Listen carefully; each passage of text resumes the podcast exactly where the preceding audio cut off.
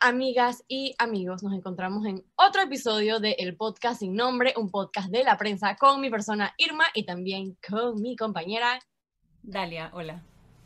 El día de hoy traemos un tema de repente un poco distinto. En vez de estar hablando de la tertulia nacional, vamos a estar analizando específicamente las respuestas que dio nuestro presidente Laurentino Nito Cortizo eh, el día domingo se transmitió una entrevista con el presidente Nito Cortizo en el programa de debate abierto del canal Telemetro, eh, una entrevista bastante extensa en la que se, tomaron, se tocaron bastantes temas, así que bueno, vamos a conversar un poquito sobre cuáles fueron las respuestas que dio el presidente Nito Cortizo. La, entrevista empieza directamente con el planteamiento de que el presidente está un poco ausente o que se percibe un poco ausente ante la población.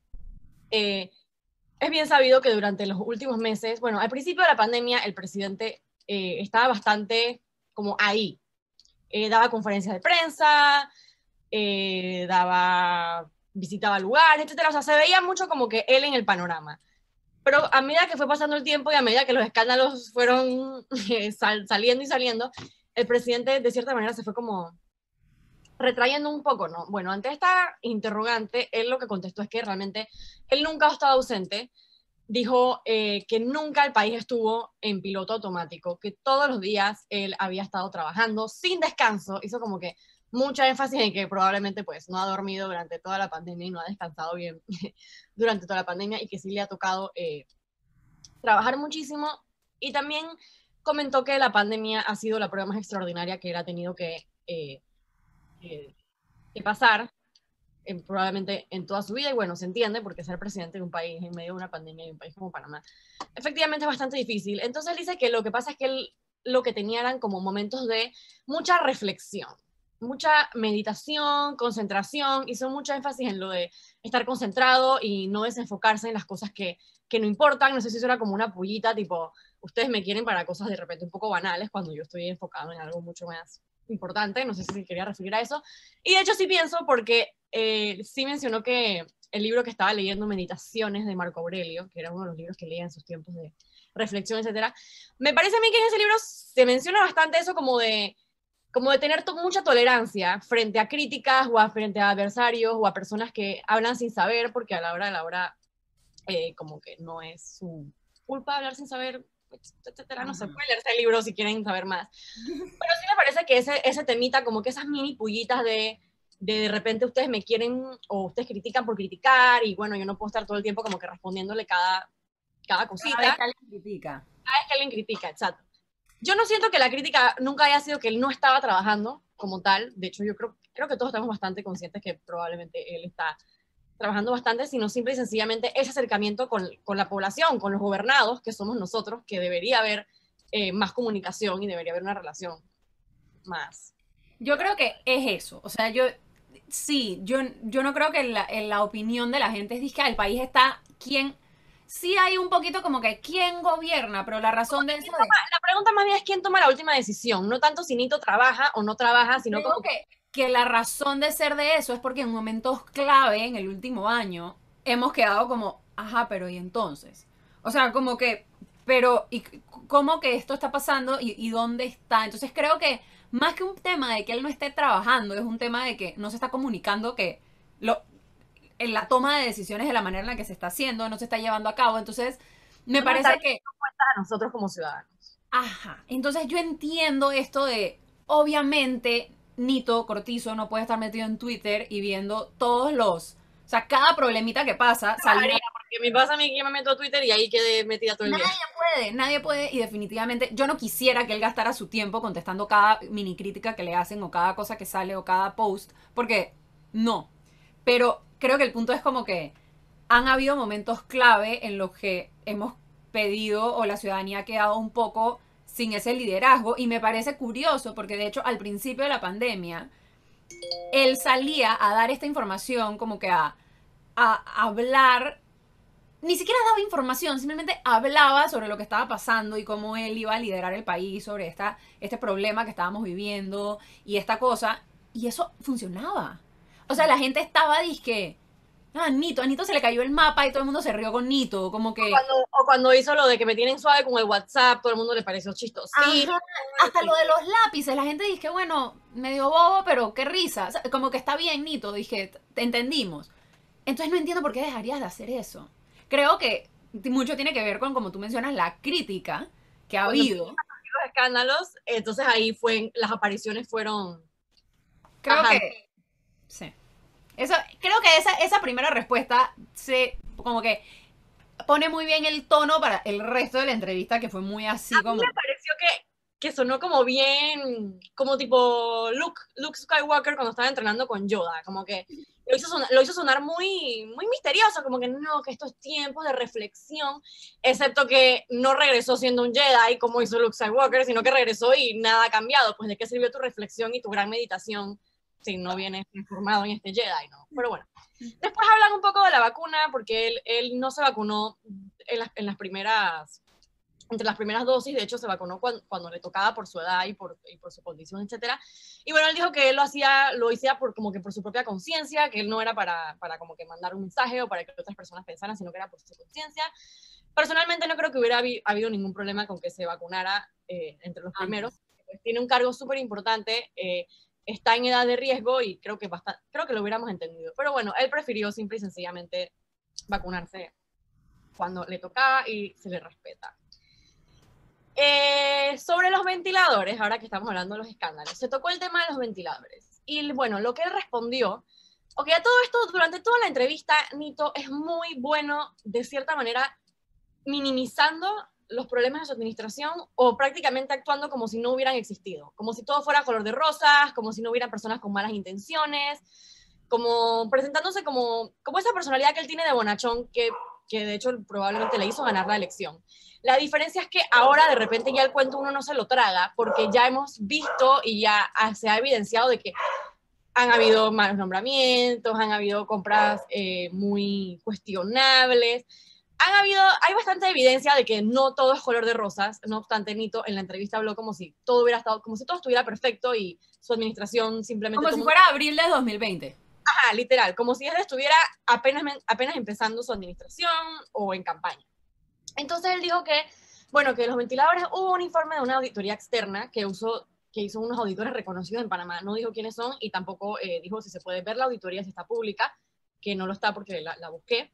Y dijo que, bueno, que se cumplieron todos los procedimientos, que no hubo orden de compra, que no hubo anticipo, que no hubo refrendo, que no hubo pago. O sea, lo que más o menos él trató de hacer entender era que como no se mandó a comprar nunca ese ventilador, realmente nunca pasó nada, pero no habló como de la intención que existía antes de que se parara ese proceso y de repente se paró más bien porque se dio a conocer el escándalo, que se lo dicen y él como que no, bueno, es que realmente lo que había era más bien una carta de intención.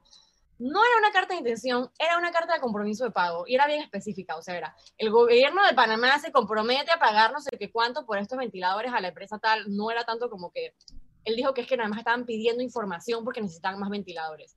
Pero no era una pedida de información, o sea, no era una cotización como tal, era una carta de compromiso de pago. Entonces, sí me parece que minimizó mucho ese tema y de cierta manera esa, esa excusa de se hizo una auditoría es muy conveniente porque la auditoría a la hora de la hora quién la lee, nada más tú. Yo simplemente tengo que hacerte caso a tu palabra que tú me dices a mí que la auditoría dice que todo estuvo eh, súper tranquilo y súper chill sobre el vicepresidente, que es una figura eh, muy poco popular, probablemente la menos popular del gobierno de Nito Cortizo, y aquí esta es una parte que prepárense para lo que responde Nito Cortizo cuando le preguntan como que por qué esta, esta aversión que siente la población hacia Gaby Carrizo. Bueno, él dijo que Gaby lo defendió hombre leal, honesto, no sé qué, no esperaba menos porque honestamente él siempre ha tenido a Gaby como...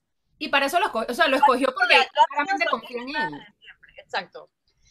Entonces dijo que de repente la razón, insinuó que la razón por la que las personas no les caía bien, porque a ciertos sectores, porque él lo hace ver como que son personas específicas a las que no le cae bien Gaby, Gaby está cool, es porque en el futuro podría ser un fuerte rival político.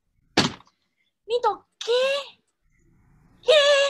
Lo mismo pensó Juan Carlos Varela de Mario Chelecu, lo mismo pensó Ricardo Martinelli de Mimito Arias. ¿Y cómo les fue? O sea, de verdad que se meten en este sueño de opio de que el manzanillo que tienen como mano derecha de verdad tiene un chance, en la, de verdad tiene un futuro político. Yo creo, No lo tienen, o sea, no ganan una elección, pero es que ni para diputado. es que por más que esa sea, eh, de nuevo, es minimizar. O sea, es volver y minimizar, es que no, la ciudadanía no puede estar tomando, actuando en base a información o no puede estar actuando en base a lo que lee. No, de seguro la ciudadanía lo que tiene es envidia. Porque básicamente es, dije, miedo. Básicamente fue eso, fue como que les tiene miedo. ¿Quién le tiene miedo como un rival político a Gaby Corrizo? Si se, y, y si me dijeras, Irma, y si me dijeras que todas estas críticas nacen de la oposición, ¿qué oposición? ¿Qué oposición en el país está? Dije, no, es que hay que tumbar a la figura política de Gaby Carrizo. No la veo. Yo tampoco la veo y eso me pareció grave, o sea, me pareció como una gran desconexión con la realidad que tú de verdad piensas que tu mano derecha, que es Gaby Carrizo, va a tener un futuro en la política. Y bueno, ya lo hemos visto, como mencioné, con expresidentes anteriores y nuevamente este, este presidente también se va a chocar con la realidad de que no, su manzanillo no es realmente una persona querida en la población, ni en sectores organizados ni en sectores no organizados, simplemente la población en general nunca le simpatizó la imagen de Gaby Carrizo y yo pienso que es desde el momento en el que salió que era uno de los principales donantes de campaña. Ya ahí fue como que nunca se logró como que emprender vuelo de ahí y bueno, no sé, Nito vivirá en la Lalandia que de verdad piensa que esa es la razón por la que, porque sonaba muy convencido cuando lo dijo, o sea, yo no creo que, eso, es lo que eso es lo que a mí me llama la atención de todo ¿no? Como que cuál es la desconexión con la realidad, en qué país de fantasía estás viviendo tú. Pero bueno, todos los presidentes llegan, se meten en su burbuja, se rodean de porristas y piensan que la están votando, que su manzanillo va a ser el, próximo presidente y pues putum plash, no sucede, nunca sucede. Así que bueno, ahí a él. Sobre justicia, él habló de que el país necesita que la justicia funcione. Yo sí creo que tiene un interés particular en que la justicia funcione, porque sus nombramientos del órgano judicial y de justicia en general sí fueron, o sea, sí siguieron un procedimiento objetivo, por decir así, no fueron nombramientos de dedo como vimos en el órgano ejecutivo, sino que se siguió el procedimiento que él mismo prometió que iba a seguir en, eh, campaña. O sea que lo de justicia yo sí se lo puedo comprar, por decir Sí, y también, hay, bueno, también hay que, que acordarnos que si bien él ya nombró magistrados, le toca nombrar más. O sea, mucha de la corte...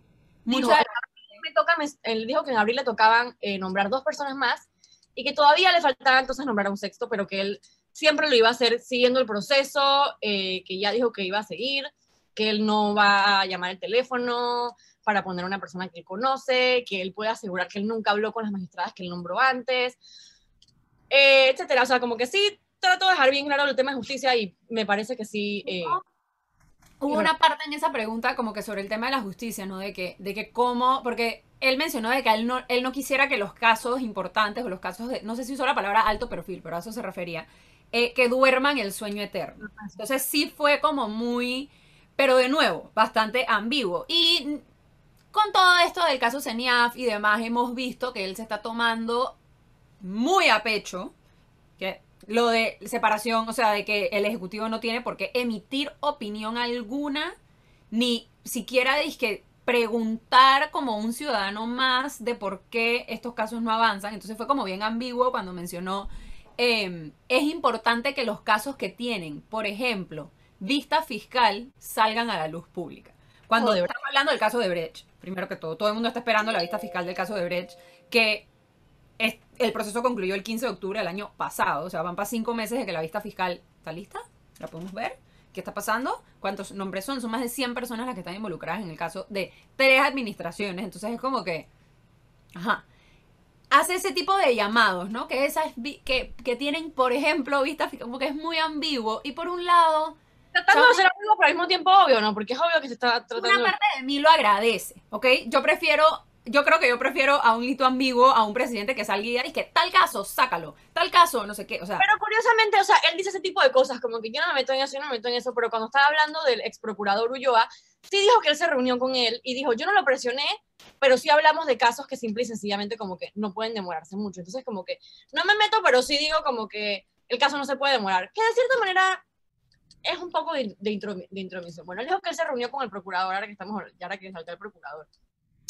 Que él, habló, que él habló con el procurador y que el procurador a él como que no le mencionó ninguna presión así política o de, o de carácter económico ni nada por el estilo, sino más bien como de medios de comunicación y que se las críticas y que va, y que hay que rendir muchas cuentas y que es muy difícil, etcétera, etcétera, etcétera. Que bueno, no sé, ya eso, ya, ya hemos hablado de, del procurador y bueno, sí habló de que no le pidió la renuncia. Y de ahí entonces saltamos a, a, quien sí se le renunció, que fue la ex ministra de Salud, Rosario Él repitió lo mismo que ya había dicho antes, y es que la, la, veía muy desgastada, que es que ella cuidaba a su madre enferma, y que bueno, que hay, que un desgaste increíble porque es muy intensa y no sé qué. Me sonó un poquito machistorro, así como que, ay, la pobre mujer, la pobre mujer desgastada, me sonó muy así. Sí. Y dijo, pero sí dijo como que yo la aprecio mucho, ella me ayuda, es una gran profesional. Ahora, sí, es una gran profesional, la aprecias un montón. Pero se enteró de que salía del cargo 10 minutos antes de que saliera en televisión nacional. Entonces, si ese es el trato que se le da a los grandes profesionales y a personas que aprecias. gobierno, imagínate a los que no, ¿no? imagínate al que no aprecias, sí, exacto. No habló de los, de, las otras, de los otros renunciados, de, eh, por ejemplo, la reciente renuncia, la, renuncia, la renunciada de la exdirectora del CENIAF, eh, eh, Silvera, que ella comentó que, que, la obligaron a firmar un documento que no había redactado ella para, para renunciar, etcétera. Eso, de vuelta, eso son ese tipo de cosas que pasaron como que completamente agachadas en las entrevistas y todo simplemente fue como rosadito y con escarcha. no, no hablo de cosas un poco... Y con el tema de las protestas, estuvo interesante también. El tema de las protestas, bueno, él dice, él dijo que con las protestas él siempre mandaba a que atendieran a la gente. ¿En qué país están viviendo, Nito? O sea, aquí todos, todos vimos el video de un agente policial cayéndole a puñetes a una activista mientras estaba siendo sujetada por otro policía. Hemos visto cómo detienen a periodistas que están en la mitad de sus, de sus labores. Hemos visto cómo le han, han reprimido protestas que eran por cosas tan sencillas como bolsas de comida. Entonces, que tú vengas a pintar esta realidad de que tu gobierno es súper pacífico, democrático y respeta el derecho a la protesta, es completamente falso. Y de hecho, hace unos días, el Servicio de Migración, la Autoridad de Migración, emitió un comunicado en el que decía que los eh, extranjeros no podían protestar, que eso Sí. el derecho a la protesta y viola la constitución que dice que todos los extranjeros, aunque sin importar de cuál es su condición en Panamá, están protegidos por la Constitución. Lo que a mí me da, lo que a mí ese, quiero hacer un paréntesis sobre ese comunicado, el Servicio de Migración sacó un comunicado porque se dio una protesta de que son extranjeros, como que está, hay, ahorita mismo hay un proyecto de reforma a la ley de migración sobre si las personas que sus hijos nacen en Panamá, a raíz de eso, como que pueden optar por su residencia, etcétera. Y como que hubo una manifestación pacífica no hubo represión, o sea, como que no hubo un enfrentamiento entre los manifestantes y la policía ni nada. Y de la nada el servicio migratorio, o sea, saca un comunicado donde dicen que recuerden que en la Constitución dice que el Servicio Nacional de Migración tiene la potestad de, de básicamente de deportar a un extranjero que está en el país si incurren en delitos como alterar el orden público. Y es que sube un par de artículos más en la Constitución donde dice que todo extranjero en el país se vela por esa constitución y por ende tiene todo el derecho a salir a protestar. O sea, eso es un escándalo. esa es otra cosa que a Anito se le, se le olvidó durante la entrevista. Él, según él, se, tiró su labia, ¿no? De que Panamá es un país súper pacífico, democrático y que ellos respetan a la protesta y que hay que atender a la gente, no sé qué. Bueno, perp, esa parte denegada, honestamente, de, la gente. Habló también del hospital modular, dijo que no había sobrecostos, de vuelta dijo que había una auditoría de controloría y él dice que si algo salió más caro fue porque como se estaba en mitad de la pandemia, eh, los costos estaban eh, más elevados sobre los sobre si hay un plan económico, bueno, empezó a tirar un pocotón de proyectos, de que vienen empresas multinacionales de manufactura, viene un convenio con Google para un cable submarino de fibra óptica, como que tiene un pocotón ahí de proyectitos que no sé si para él eso es un plan económico, supongo que sí, porque vino después de, de esa pregunta, luego las listas grises que... Mencionó de que va, de que varios proyectos de varios proyectos de infraestructura ya ven mano que se van a, avanzar, que esos son como los proyectos en los que ya hemos visto cómo estos proyectos de llave en mano vienen usualmente, tristemente es la historia de Panamá, arrastran problemas en el tema de contrataciones, cuestionamientos, demás. Entonces, digo, sí, hay que poner algo, o sea, tienes que mover la economía de cierta manera y sabemos que en Panamá algo mueve la economía, son los grandes proyectos de infraestructura pública, pero ahí están, ¿no? Tu relación con las enfermeras me pareció bastante curiosa porque él sí habla como que, wow, les tengo mucho respeto, no sé qué, pero de repente dice, pero son bravas. A veces me escriben al WhatsApp y tengo que decirles, cálmate, cálmense, no sé qué. Y de hecho, eh, le preguntaron sobre los pagos atrasados y sobre el enredo que hubo en el hotel el día de la, del día de la, de la, la- la vacunación eh, masiva. Y él dijo que lo del hotel fue, es normal dentro de la complejidad de organizar 39 circuitos. Es normal. Y no respondió eh, por los pagos atrasados. O sea, su tónica en la entrevista era bastante como que voy a ignorar cualquier cosa que sea como negativa, no voy a mencionar nada negativo, todo va a ser Había- rosado. Y había momentos en la entrevista donde él como que contestaba una pregunta y entonces el periodista como que le, le quería hacer otra pregunta y él seguía y es que, ah, bueno, y además, tú, tú, tú, como que hablaba por encima. Como que él estaba muy enfocado en las en los mensajes que él quería transmitir. Y Ajá. para mí los mensajes eran, uno, no me van a desenfocar y no voy a estar, no voy a estar respondiendo críticas bobas, no lo dijo así, obviamente, este es mi parafraseo. Segundo, yo trabajo un montón, no he dormido como por un año, así que dejen de molestarme. Tercero, no sé qué hablan de corrupción porque aquí no ha pasado nada.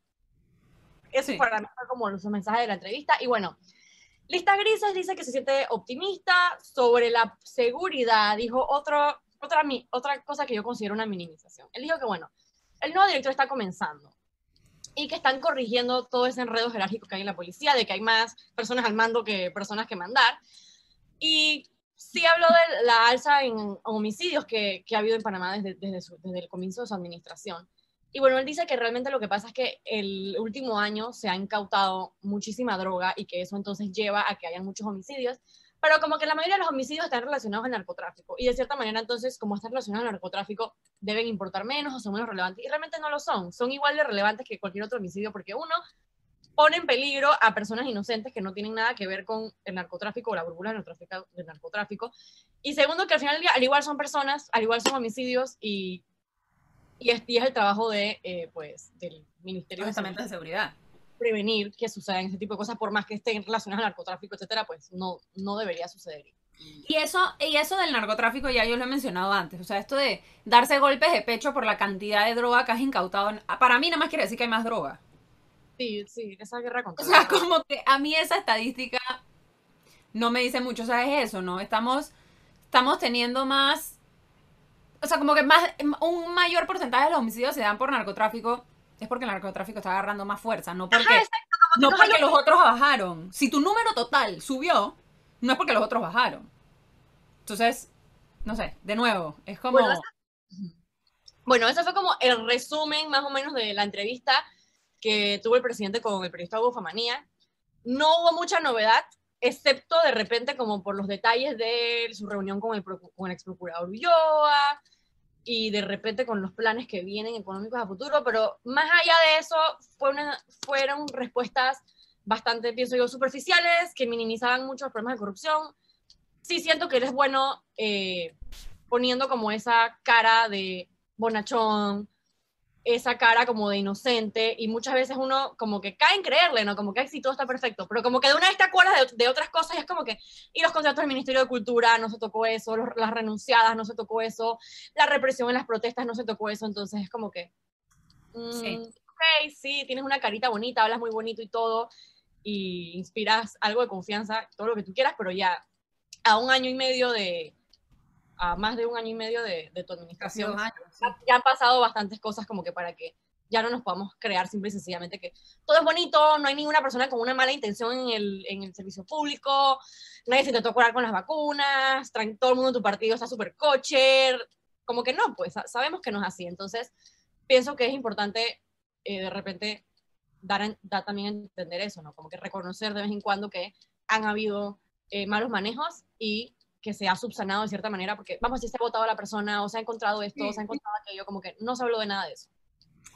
Pero bueno, eh, eso fue todo por hoy, como dice Irma, un pequeño resumen de, de las respuestas del, del presidente. Dentro de todo, a mí en lo personal, me parece positivo que la dé, o sea, que dé entrevistas. Positivo que, que Es positivo que dé la cara hasta cierto punto y, y- y bueno, seguir eh, cuestionando y, y nada, ni modo. Y bueno, eso fue todo por hoy en el episodio del podcast sin nombre, un podcast de la prensa. Nuestros twitters van a estar aquí abajo. El mío es arroba dalia eh, rayita abajo pichel. El mío es arroba no soy Irma. Y bueno, nos vemos la otra semana en otro episodio del podcast sin nombre. Chao.